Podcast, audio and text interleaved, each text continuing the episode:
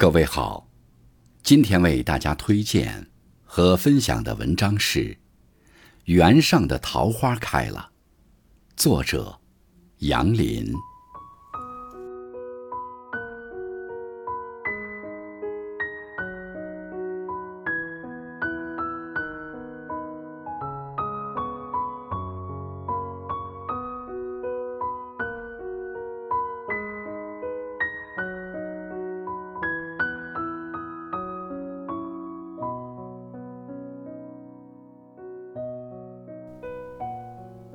时光如溪水，在静静的流淌中，一年四季也就随之不断的变换轮回。当今年春分一过，便又迎来一个春暖花开的时节，家乡园上的桃花也就开始绽放了。家乡。在一条名不见经传的黄土汉原上，这里虽地域偏僻、交通不便，但也有着一片朴素的黄土地。父老乡亲们在这里日出日作，日落而息。清晨晨曦初露，他们就满怀希望地走向田野。傍晚，夜幕深沉。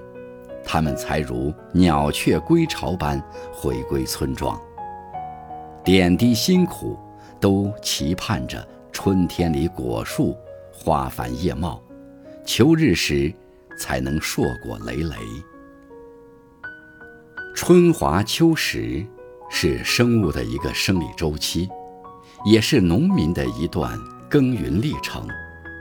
只有春天里桃花盛开朵朵。秋季时，才能孕育出丰收的硕果。在我心里，一直认为桃树是树木当中最可爱的一种。古时就有桃园三结义的传说，现在称德高望重的先生为桃李满天下。为老人祝寿用的最好礼品是寿桃。就连神话中天上的王母娘娘也有一座蟠桃园，这一切都是人们在精神上通过桃树表达对美好未来的寄托。小时候，我似乎对桃树就有了一种特殊的感情。当年，我曾记得老屋大门的铁环上常年老别着几只粗桃枝条。每次我有头疼脑热了，奶奶便又赶快在我的口袋里放进一块小桃木，并给我反复的讲说，这样做的讲究是为了阻止邪气侵害我家。最终，奇怪的是，我的病竟然好的就是利索。我那个时候很相信我奶奶的话，于是怀揣着那块桃木。有桃木的庇护，我很安然地度过了童年。那个年代，要吃上一颗桃子，是大人和小娃们可望而不可及的事情。我家老庄稼院畔稀奇地长着一棵桃树，可能是野生的缘故，结出的桃子总是小而色硬，周身也裹满着一层绒毛。可还未等完全成熟，却早已被我和玩伴们洗劫一空。然后还结伙去学摸邻居家的其他果子，最后难免惹来一些指责。今天，我能够清楚地回忆起这些陈芝麻烂谷子的事儿，虽然心里感觉的是当年有些幼稚和冲动。但这也许是在冥冥之中，我早期就对桃树所形成的一种难以化释的情结吧。过了许多年之后，让我重新撩拨起对桃树的那点情结时，人已经到了不惑之年。这时候，和桃树续接前缘，我已经完全缺失了许多梦想。儿时的那种浪漫诗性，更不复存在，心头涌起更多的，却是一份负担和沉重。土生土长在农村，我对家乡沉积最多的就是贫穷二字。家乡土地较为贫瘠，祖祖辈辈都是靠天吃饭。从八十年代后期开始，苹果树的种植，田间才算有了主导产业，乡亲们也有了赖以生存的财富来源。但苹果树的栽植，大约也只有十几年，之后树木就开始老化、腐烂病严重，在产量下降的同时，价格也很低廉。果见伤农时，人们对苹果就失去了信心。正是在苹果树被废弃的时候，油桃树才粉墨登场的。油桃是桃子中的优良品质，个大色红。果面光滑，据听说是邻村一位青年人第一次从河南某地引进种植，三年后挂果收益颇丰，先是馋得左邻右舍跟风效仿，后是乡里乡亲顺势而为，没有几年功夫，桃树面积云屯星聚般成了规模，加之后来政府的大力支持推广。当地油桃终于形成了气候，或有“万亩油桃基地”的称谓。最值得让人经常能回味高兴的，是当时油桃还的确是人们的钱兜兜，很快鼓了起来。卖桃人卖了桃，接钱装钱的动作，我至今还清晰的记得。无论男人亦或是女人。从买方手里接过钱时，先数一数，数钱手指的动作有灵巧和笨拙的差别，脸上表情也有惊喜得意和平常习惯的差异。然后数过了几乎都塞入胸前挂的布兜里，最后再用手在外边狠狠地压一压。从这些细节里。可以透见出了乡民们自豪的心理。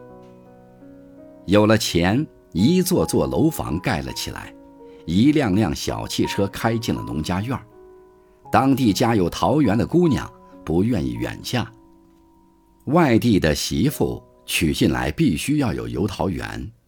更有甚者，有些果农也开始表现得牛气起来。有一个笑话。就活灵活现地戏谑了这种牛人，说果乡有一个男子，二十多亩油桃卖了些钱，便经常说要去北京旅游一番。有一老者对他说：“去北京逛，那可费钱的很。”谁知他接过话茬，顺口说道：“能要了几个钱？咱去的时候，肩上扛着一根桃树枝。”就能逛遍大半个北京城。说话口气之大，一是显出自己有钱，二是说明了油桃有时也能给怂人壮胆。有诗云：“一枝独秀不是春，百花齐放春满园。”一棵桃树花开，并不惊艳，但千棵万棵桃树簇拥一起绽放。那可是一道亮丽的风景线。曾经有一年清明前夕，我骑车饶有兴趣地在家乡附近的园上转了转，站在园头上看，平地里蓬勃着的是桃树，一眼难尽。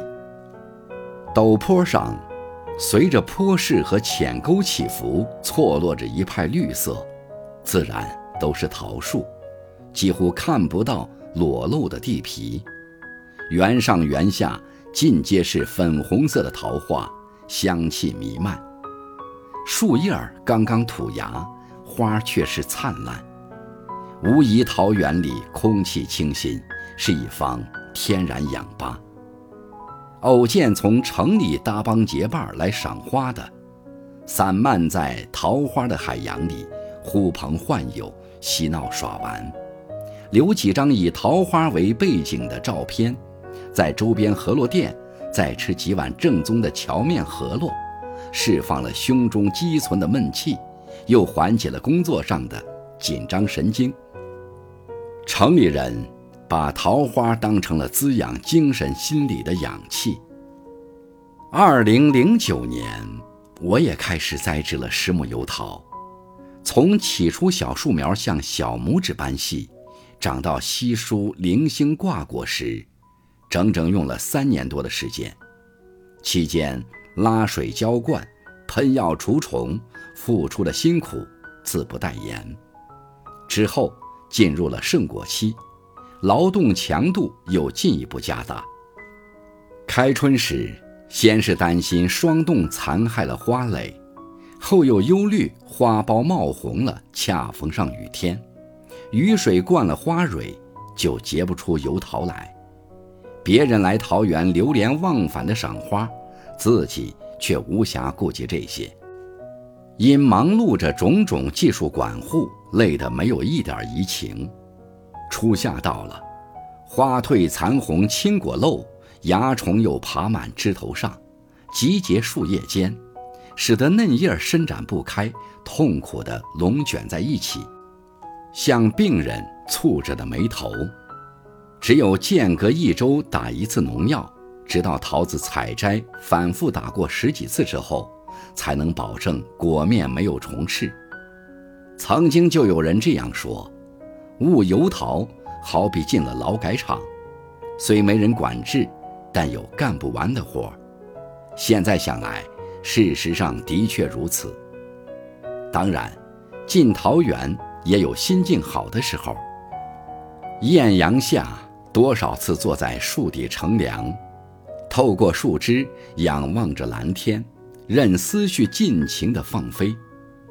细雨中，很多回看花瓣飘落，微风徐徐，一缕暗香浮动，悄然入怀，满腹的委屈瞬间消退得无影无踪。特别是。桃子即将成熟时，在园子里支上一张木床，仰卧之上，顺手摇起一把纸扇，饿了伸手摘一只大油桃，大快朵颐一番，似乎要做一回逍遥快活的神仙。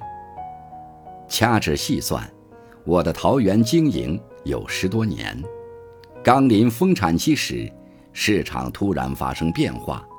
油桃销售价格一下子很低，就像农村俗语说的：“别人拴了牛，我自己去拔了一个桩。”最后也没有获得多大收益。直到二零一九年，由于身体原因，我才把桃园转让给了别人，从此也就离开了桃园。可如今，每到桃花开放的季节，我的心里。还有一丝念想，我想那片自己经营过的桃园，更想那段辛辛苦苦的生活。